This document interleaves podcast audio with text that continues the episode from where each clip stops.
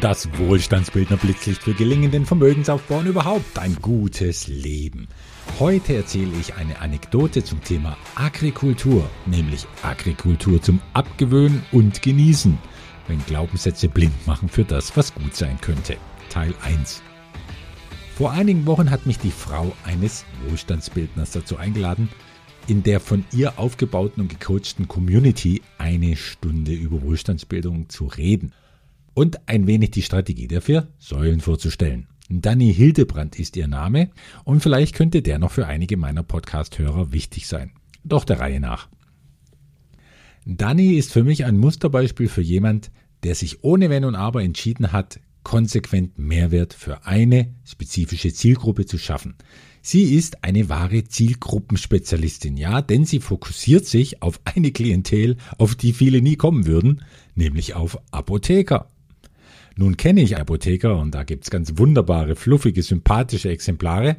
Apotheker, die diesen Podcast hören, weil sie auch schon erfolgreiche Wohlstandsbildner sind. Daher kann ich da nie nur zustimmen. Diese für unsere Gesellschaft so wichtigen Dienstleister sind absolut interessant als Zielgruppe. Ich finde sie nämlich interessant, weil jeder Apotheker ein Unternehmer ist, egal wie sehr ihm das bewusst ist oder nicht. Und diese Unternehmer müssen sich auch vielen Herausforderungen stellen in einer überbürokratisierten Branche, die sich durch Digitalisierung mehr im Wandel befindet denn je. Ja, und die sich behaupten muss, etwa gegenüber den zunehmenden Mitbewerbern, die ihre Medikamente und Mittelchen allein übers Internet verklopfen. Danny wiederum hat erkannt, dass viele Apotheker ihre Möglichkeiten als Unternehmer und Dienstleister unterschätzen, wenn sie es etwa versäumen. Das Vertrauen, das sie ja bei vielen in der Bevölkerung genießen, das Vertrauen zu stärken und auszubauen, sei es durch Ansprache, Service, Aufklärung, besondere Events, durch Finden der eigenen Marke und Alleinstellung und vieles andere mehr. Das sind alles Dinge abseits der Medikamente, die sie ja eh per Rezept über die Theke schieben, was ja nur einen Teil ihrer vielen Aufgaben ausmacht. Denn Medikamente schieben machen alle Apotheker, doch viel zu wenige schaffen sich ein individuelles Unternehmerprofil. Was die Unternehmerin Dani nun gemacht hat, sie hat sich tief in die Welt der Apotheker eingearbeitet, ohne dabei selbst Apothekerin zu sein. Das braucht sie auch gar nicht, denn es ist vielleicht eh besser, mit einem frischen Blick von außen auf die Sorgen, Bedürfnisse, Ziele und Möglichkeiten einer Berufsgruppe schauen zu können. Sie musste eigentlich nur das mitbringen, das jeden auf Dauer erfolgreich macht, und das sind drei Dinge. Erstens, echtes Interesse für Menschen. Zweitens, den Willen, jeden Tag irgendwie ein bisschen mehr Mehrwert zu schaffen für diese Menschen. Und drittens Disziplin und Durchhaltevermögen als Unternehmerin. Und all das hat sie natürlich mitgebracht und innerhalb von einem Jahr, wovon eines mitten in die Pandemie gefallen ist, eine Art Coaching-Programm für Apotheker geschaffen. Und damit ist sie aus dem Stand sehr erfolgreich geworden und mir scheint, dass es jetzt erst so richtig losgeht bei ihr, denn sie sprüht vor Ideen, was alles möglich ist. Und das wundert mich auch gar nicht, denn Dani erlebt das, was alle erleben und genießen, die sich für einen spezifischen Weg entschieden haben, auf dem sie Expertise entwickeln. Je mehr sie nämlich weiß, desto mehr kann sie tun. Und je mehr sie tut, desto mehr Wissen bekommt sie. Und dieses Wissen schärft ihren Blick dafür, was noch alles getan werden kann. Und das ist eine Erfolgsspirale, die sich immer schneller nach oben dreht und kein Ende hat. Und dieser Spirale ist es dabei völlig egal, ob es sich nun um Apotheker, Kanalrohrreiniger, Altenpfleger oder Spielzeugwarenhersteller handelt. Wer die drei Voraussetzungen mitbringt, die ich gerade erwähnt habe, kann sich zu jeder Zeit überall seine eigene Erfolgsspirale erschaffen. Ohne Ausnahme, zumindest wenn keine Ausreden irgendwelche Ausnahmen konstruieren. wenn sich die Apotheker unter meinen Hörern für Dannys Arbeit interessieren, dann einfach Danny Hildebrand googeln, D-A-N-I und dann Hildebrand nur mit Dora am Ende, dann findet ihr sie auf der gleichnamigen Website unter der trefflich gefundenen Überschrift, die mir richtig gut gefällt, mit dem Kopf durch den Wandel. Nun, was hat das alles mit Agrikultur zum Abgewöhnen und Genießen zu tun? Ganz einfach weil Apotheker wie alle anderen interessierten Investoren besonders von der dritten Säule eines Wohlstandsbildner Portfolios angezogen werden. Doch eine Apothekerin war gar nicht begeistert von dieser dritten Säule und das kam so. Dani hat mich zu einer Zoom-Konferenz zusammen mit ihren Trainees eingeladen, denn sie will den Leuten in ihrem Programm ja Mehrwert schaffen und dazu gehört auch für Apotheker der Blick über den Geldanlagentellerrand hinaus. Erfolgreiche Apotheker haben schließlich wie alle anderen Erfolgreichen auch die Frage, wohin in diesen Zeiten mit meinem Geld? Wenn das nicht schon in Immobilien, Aktien, Altersvorsorge und was man halt sonst so kennt, verbuddelt wurde. Ja, nach einer kleinen Einführung in dieser Zoom-Runde darüber, was institutionelles kluges Investieren ist, konnten Fragen gestellt werden. Und eine Teilnehmerin in feuerrotem Kostüm erhebt die Stimme zu einem feurigen Plädoyer. Und zwar gegen Agrikultur. Ich kann jetzt nicht mehr genau wiedergeben, was sie alles gesagt hat, denn das war ganz schön viel, aber die Dame hat sich als erstes gestört an meiner Aussage, dass im Verlauf eines Investorenlebens Geld und Rendite eine zunehmende Nebenrolle spielen könnten und dass der Fokus und die Freude immer mehr dorthin rücken, was man mit Geld alles bewegen kann. Abonnenten dieses Podcasts kennen das schon aus vergangenen Folgen. Für die Dame war so eine vielleicht auf den ersten Blick versnobte Aussage jedenfalls ein offensichtlich rotes Tuch. Ihre Conclusio, sofern ich sie richtig verstanden habe, war am Ende, ja, wenn es nicht mehr um Geld geht, dann geht es ja nur noch um Macht und darüber anderen das Land wegzunehmen, um sich an diesem Besitz, der ja eigentlich allen zur Verfügung stehen sollte, zu bereichern. So schnell kann es gehen. Ich hatte von Landkauf berichtet mit Bewirtschaftung und den Arbeitsplätzen, die damit geschaffen würden, und das war eigentlich alles bei der Vorstellung der dritten Säule. Die Dame in Rot tut nun aber das, was wir alle tun, wenn neue Informationen auf uns zukommen. Wir gleichen das Unbekannte mit uns schon bekannten Daten aus unserer Vergangenheit ab, um das Unbekannte innerhalb unseres Glaubenssystems einordnen zu können. Einordnen, sortieren, in eine Schublade packen zu können vorurteilsfrei und wirklich offen, gewissermaßen leer im eigenen Kopf zuhören zu können, indem die eigenen Glaubenssätze für den Zeitraum des Zuhörens wenigstens ausgeblendet werden. Ja, das kann man lernen und trainieren, aber es ist so schwer, dass es nur wenige können. Andernfalls überlagern eben diese Daten aus der Vergangenheit die in der Gegenwart und machen so eigentlich blind für das Neue, das einem vorgestellt wird. Naja, soweit, so normal leider. Ich stehe jedenfalls in dieser Zoom-Runde als Agrikulturschaffender plötzlich im Feuer dieser alten Daten, an die die rote Lady zum Thema Land und Landbesitz glaubt. Und stehe eben auch da als machtbesessener, geldgieriger Investor. Ich muss sagen, das hat mir gefallen. Es war ein recht kontrastreicher Augenblick mit Zündstoff drin.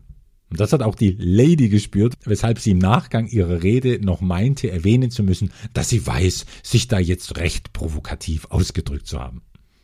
Naja, in dem Moment habe ich mir gedacht, dass diese vermeintliche Abschwächung eines doch sehr direkten Angriffs übersetzt auch so lauten könnte. Andreas, du bist ein Arsch. Und wenn dann alle komisch gucken, wird ergänzt, aber nimm es mir nicht übel, das soll jetzt nur eine Diskussionsgrundlage sein. Na, obwohl die Zeit arg knapp war bei diesem Zoom-Meeting, habe ich mich dann doch etwas drauf eingelassen, nicht zuletzt, weil ich weiß, dass einigen solche Ideen und Vorteile in den Kopf kommen, wenn sie von Agrikultur hören und dann vielleicht an Nestlé, Coca-Cola und Danone denken, die Wasser und andere natürliche Ressourcen ausbeuten und den Menschen vor Ort oft genug nichts übrig lassen. Und es stimmt ja auch. Das ist die Form von Agrikultur, die leider extrem lukrativ ist für Konzerne, aber für mich ist das Agrikultur zum Abgewöhnen. Und es hat geradezu fantastisch wenig mit dem zu tun, was ich darunter verstehe und wie wir Wohlstandsbildner damit umgehen. Doch davon wusste die Lady ja nichts und es war auch fraglich, ob sie überhaupt in dem Moment bereit gewesen wäre, das eigene Schubladendenken in Frage zu stellen. Das spielt für mich jetzt aber weniger eine Rolle, denn sie hat mich ja dazu inspiriert, dieses und das nächste Blitzlicht zu schreiben. Denn es gibt so viele, die das Wort Investor hören und dann gleich an viel Geld denken und daran, dass da, wo viel Geld ist, es ja auch nur noch um Geld gehen kann und damit einhergehend um Macht und Einfluss. Und es stimmt ja auch, aber nur in Bezug auf den kleinen Teil der Investoren, denen es wirklich nur ums Geld und um Macht geht. Ja, und das sind vielleicht 20 Prozent. Ich schätze eher weniger. Nun, in jeder Branche, wohl in jedem Bereich gibt es als gegensätzlichen Pol eines jeden Aspekts in unserem Leben das, was Carl Gustav Jung Schatten genannt hat. Also den Anteil, mit dem wir uns nicht gerne beschäftigen, weil es dort so dunkel und kalt ist. Die erwähnten 20 Prozent gehören für mich zum Schatten in der Investorenwelt. Doch Schatten fällt nur, wenn gleichzeitig irgendwo die Sonne scheint. Und das wird dann eben oft ausgeblendet, wenn jemand meint, auf der Sonnenseite stehend mit dem Finger auf den Schatten zeigen zu können. Denn auch unter den Apothekern gibt es den kleinen Anteil, dem es nicht um die Menschen, sondern nur um ihren Profit geht. Doch weil der überwiegende Teil gute, wertschöpfende Arbeit leistet, gibt es überhaupt so viele Apotheken im Land. Denn wenn alle Apotheker so wären, wie die Lady mich als Investor charakterisiert hat, dann gäbe es keine Apotheken in dieser Form. Dann hätten wir irgendein anderes System, Menschen mit Medikamenten zu versorgen. Aber weil es so viele gute Apotheker gibt, besteht das System, wie wir es haben. Und ja, 20 Prozent oder weniger der Menschen und Firmen, die Agrikultur betreiben, mögen zu den Ausbeutern gehören.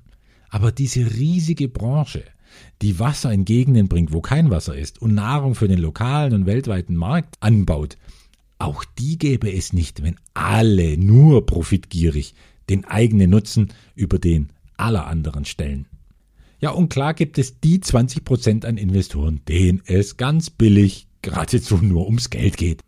Doch auch diesen riesigen Entwicklungs- und Investmentbereich, den private Investoren beackern, ja und dadurch viele Projekte auf der Welt erst ermöglichen, das alles gäbe es nicht, wenn alle Investoren Heuschrecken wären.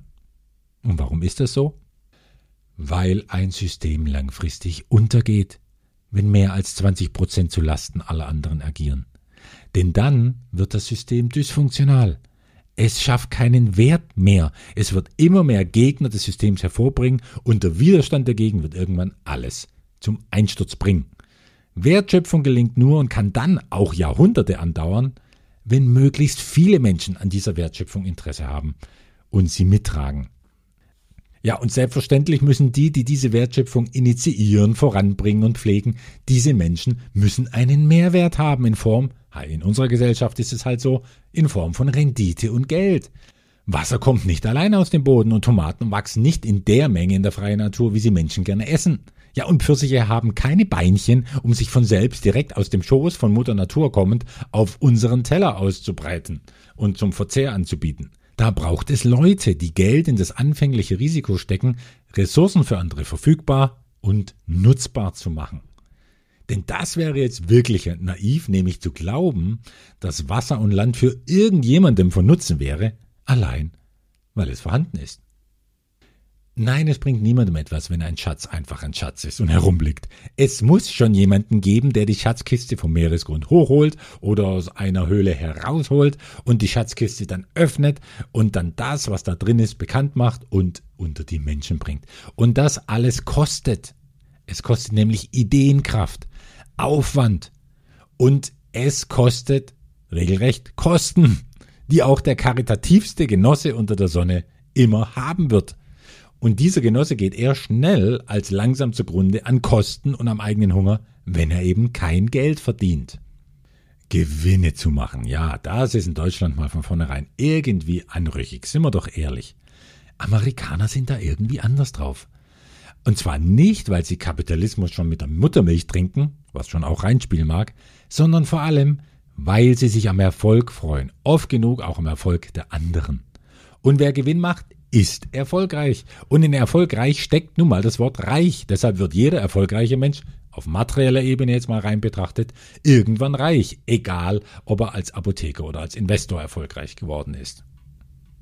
Agrikultur jedenfalls, wie ich sie verstehe, ist reich und machtreich und ist ein reichhaltiger Genuss. Wer seinen Agrikulturbesitz besucht, der genießt wirklich sprichwörtlich die Früchte seiner Investition. Diese Form der Agrikultur, die stelle ich im nächsten Blitzlicht vor und zwar so detailliert, wie ich es noch nirgends gemacht habe. Der Lady in Red sei Dank. Und dann wird vielleicht auch ihr verständlicher, warum ich begeistert bin. Wirklich begeistert von dieser lebensnahen und umfassend wertschöpfenden Möglichkeit, sein Geld in das einzig Wahre zu verwandeln, das in dieser, in dieser heutigen schwierigen Zeit angezeigt ist, um sein Geld in Produktivkapital umzuwandeln. Aber bis dahin wünsche ich ihr, euch allen natürlich und mir selbst auch ein genussreiches Leben in Fülle. Euer Andreas.